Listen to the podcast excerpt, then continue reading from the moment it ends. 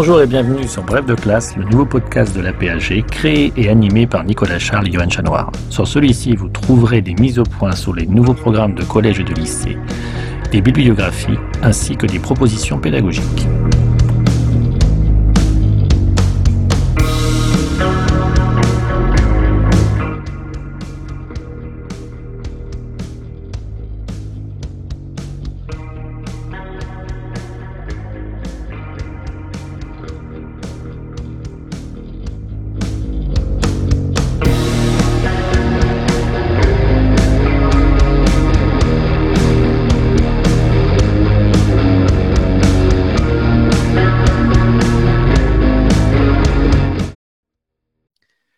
On se retrouve dans la deuxième partie de Bref de classe avec Pierre-Yves Beaurepaire. Bonjour Pierre-Yves.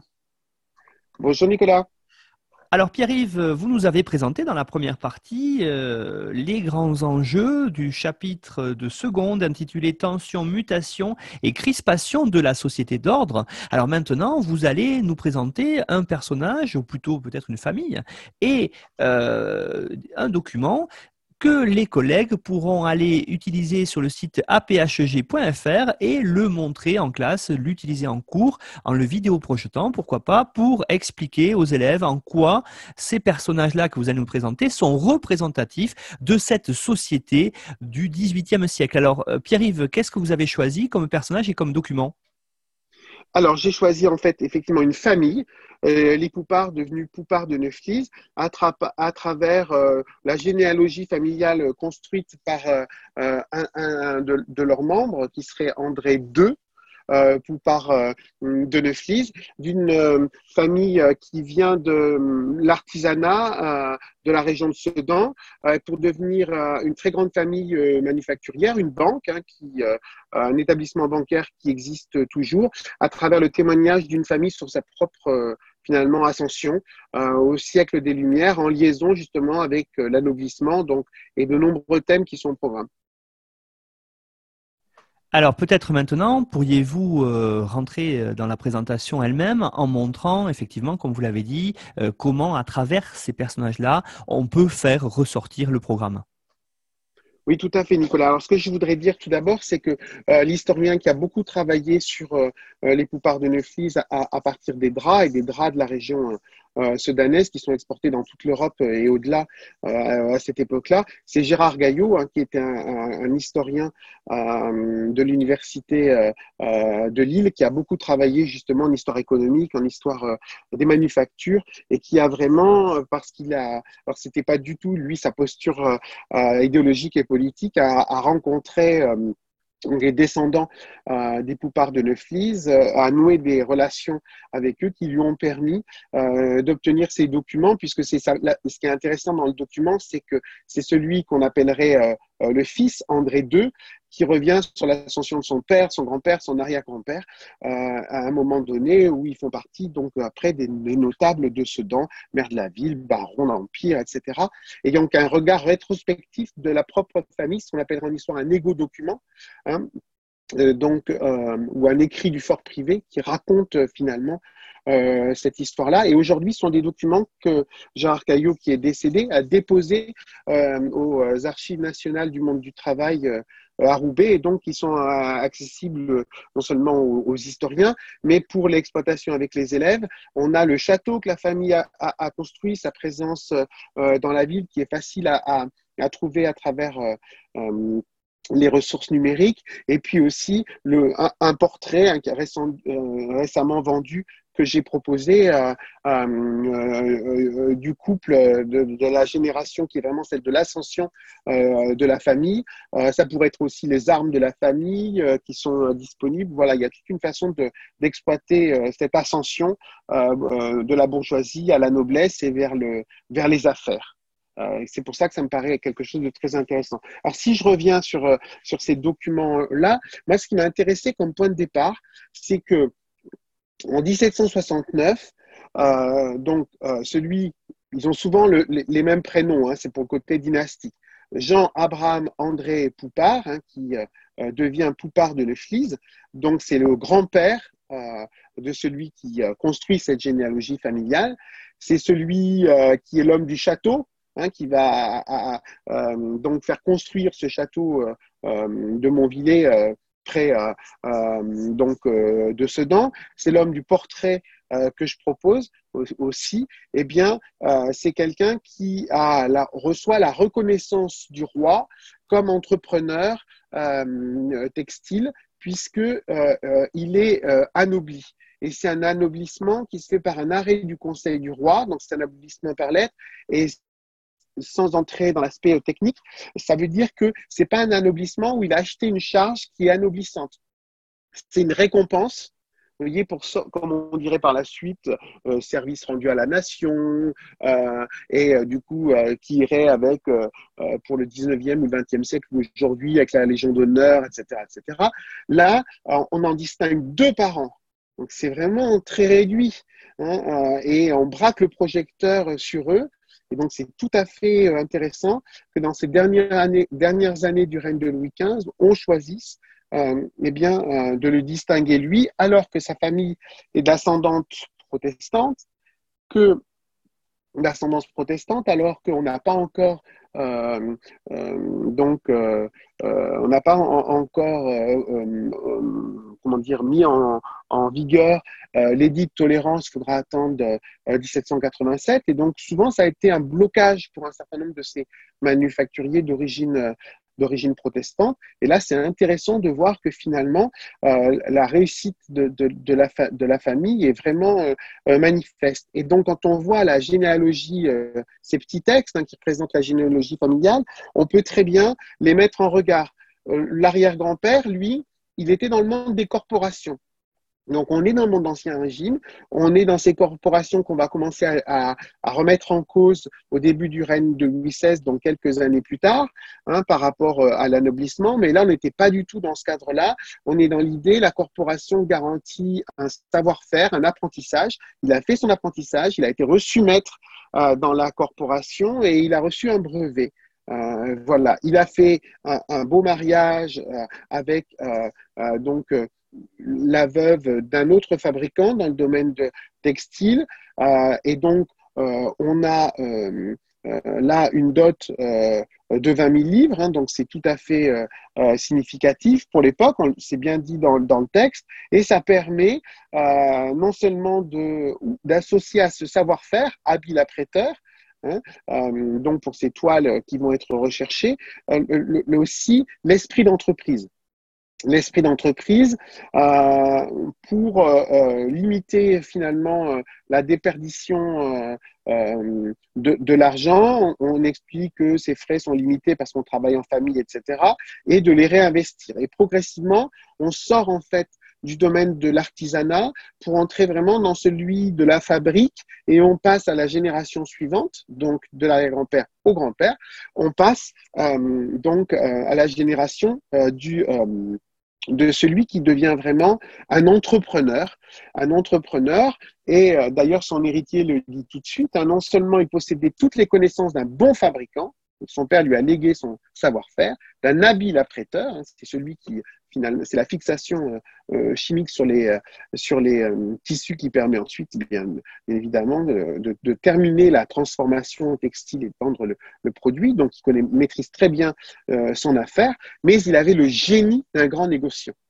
Et alors, c'est intéressant parce que souvent, au XVIIIe siècle, on explique que dans la société du temps, euh, eh bien, euh, le loisir aristocratique s'oppose au négocium, hein, comme si le négoce était celui qui était tellement agité par le rythme du commerce, euh, qu'il était sans cesse à la quête du profit et que c'était contradictoire avec un mode de vie euh, euh, aristocratique. Et là, on voit les limites de, cette vision traditionnelle. Elle existe. Certains négociants s'empressent ensuite d'acheter pierres, titres, etc., pour finalement accéder de manière franche à l'ordre de la noblesse. Mais là, on voit une famille qui n'a pas du tout l'intention eh bien de d'abandonner ses prétentions à dominer euh, donc euh, sa sphère économique, euh, à être les meilleurs dans son domaine-là et qui bénéficie du soutien de la, monarchie, Donc ça, c'est intéressant aussi.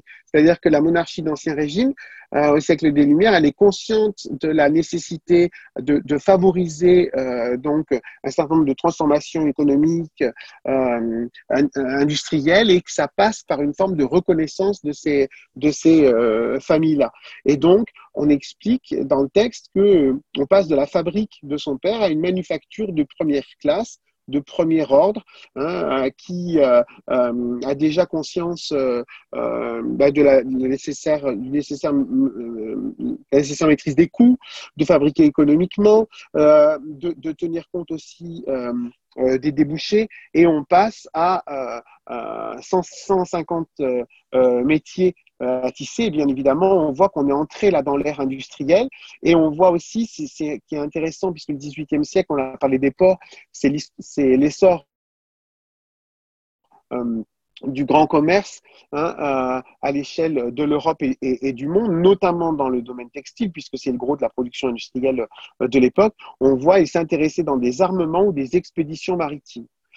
Donc ça, c'est vraiment quelque chose d'important. On voit quelqu'un qui, se diversifie et on pourrait se dire, ah, de, l'artisan, c'est là où on voit l'ascension, de l'artisan de la région de Sedan, on est passé là vraiment au grand euh, entrepreneur et donc on comprend mieux l'anoblissement en 1769 et aussi le fait que euh, cet homme, euh, donc Abraham Poupard, ait souhaité, eh bien, marquer euh, sa présence aussi bien, euh, par exemple, avec le, euh, le, château. Et puis on passe au père, donc André Ier. Donc là, on est passé des Poupards au, au, au Poupard de, de, de, Neuflis, à la génération précédente. On voit bien évidemment les difficultés liées les difficultés liées au, au, contexte économique, puisqu'à la fin du passage, on évoque le fatal traité de commerce fait avec l'Angleterre. Donc ça, c'est le traité de commerce qu'on appelle euh, euh, Eden, parce que c'est le négociateur anglais, Reneval, R-A-Y, N-E-V-A-L pour les Français, 1786, qui est un, un traité de libre-échange franco-britannique. Et on est juste à la veille de la Révolution, ça a été très critiqué euh, en disant vous mettez en contact deux, c'est très moderne hein, comme lecture, deux économies qui n'ont pas le même niveau de développement dans le champ industriel. C'est toute la question de la entre guillemets, révolution industrielle en Angleterre, mécanisation, etc. Et donc, en réalité, seuls les plus forts réussissent à s'en sortir, comme ici, euh, Poupard de Neuflis. On vous explique que euh, eh bien finalement, lui a tenu, euh, alors que c'est très critiqué en France parce qu'on considère qu'en abaissant brutalement les barrières douanières, on a exposé à une, une industrie française qui n'était pas encore à la hauteur de sa rivale et concurrente euh, britannique et qui bien évidemment euh, donc euh, euh s'est retrouvée euh, en grande difficulté. C'est intéressant parce que ça permet de relier aussi ce texte-là à une caractéristique qu'on a dans l'économie française qu'un collègue de euh, Gaillot, Jean-Pierre Hirsch appelaient les deux rêves du commerce, et c'est tout à fait vrai encore euh, aujourd'hui. Hein. C'est-à-dire que le monde de l'entreprise en France, traditionnellement, veut être protégé par euh, la monarchie ou les institutions jusqu'à aujourd'hui, donc aujourd'hui la République, donc soutenue financièrement, de nos très nombreuses exemptions, etc., etc., mais que dans le même temps, Hein. L'autre rêve du commerce, c'est euh, trop d'État, euh, laissez-nous tranquilles, laissez l'esprit d'entreprise euh, s'épanouir, on, gérera très bien tout seul. Et on voit comme dans les différentes crises financières récentes ou, ou, passées pour le, le, le, texte là, que dès qu'il y a une difficulté, c'est vers l'État qu'on se tourne. Voilà, les deux rêves du commerce et ces contradictions qu'on retrouve très bien dans cette famille-là. Les textes sont aussi intéressants parce que il montre la volonté aussi de, monter socialement par le biais des femmes, par les mariages, qu'on épouse une veuve euh, euh, qui euh, permet d'entrer dans le, dans, le, dans, le, dans le secteur industriel que l'on vise, que l'on diversifie les alliances euh, familiale en faisant épouser au fils, au neveu des partenaires en affaires et en même temps le mariage comme aussi ce qu'on appelle d'un terme technique l'exogamie pour sortir de son euh, milieu, euh, tout simplement dans une perspective ascendante. Et bien là, euh, on, est passé, on voit très bien avec les dots, de 20 000 à 100 000, et puis par la suite, ça sera beaucoup plus, entrer dans le domaine de la finance. À partir de la, génération euh, de, la, deuxième et de la troisième génération, et notamment du père, euh, du rédacteur d'André euh, d'André Premier, on entre vraiment dans le domaine de, de la finance. Et aujourd'hui, hein, vous avez une banque d'affaires qui s'appelle encore la banque Neuflis, Schumberger hein, et d'autres associés, et qui est vraiment une banque d'affaires héritier euh, bien évidemment, de cette dynastie-là et de ses associés. Donc ça, je trouve que c'est aussi très, très euh, intéressant parce qu'on voit, euh, ça permet aussi de replacer le monde de l'Ancien Régime pas simplement dans les ruptures, mais dans la continuité aussi, donc entrepreneuriale et puis des dynasties, qu'elles soient bourgeoises ou aristocratiques. Hein, ici, donc bourgeoise euh, anoblie, euh, dans une dynamique qui euh, transcende la séparation 18e, 19e siècle. On est vraiment dans un mouvement de grande ampleur, là, sur plusieurs générations, et en fait, ça permet d'illustrer vraiment absolument tous les, les thèmes qui sont les nôtres. Pierre-Yves Beaurepaire, merci pour euh, ces exemples autour de cette dynastie sudanaise, les Poupards de Neuflis, euh, exemple qui m'a d'ailleurs beaucoup parlé puisque j'ai connu euh, personnellement quelque temps Gérard Gaillot avant son décès et puis j'ai travaillé aussi un petit peu sur le drap de Sedan à la charnière du 19e et 20e siècle un peu plus tard pour d'autres préoccupations, notamment au moment de la Première Guerre mondiale qui est mon travail de recherche. Donc voilà, ça m'a ça a fait écho à mes recherches et c'était vraiment très sympa de votre part. Donc on rappelle pour tous les auditeurs, Pierre-Yves, que vous avez donné bien sûr une bibliographie pour approfondir, bien sûr les documents que vous avez évoqués. On retrouve tout ça sur la page de l'émission Bref de classe euh, à cet épisode 28 que on peut retrouver sur aphg.fr. Pierre-Yves Beaurepaire, merci beaucoup. On rappelle aussi que votre atlas euh, a été euh, réédité. Hein. C'est un excellent ouvrage pour bien connaître cette période-là et on le retrouve d'ailleurs dans la bibliographie. Merci Pierre-Yves, à bientôt. Merci Nicolas, à bientôt.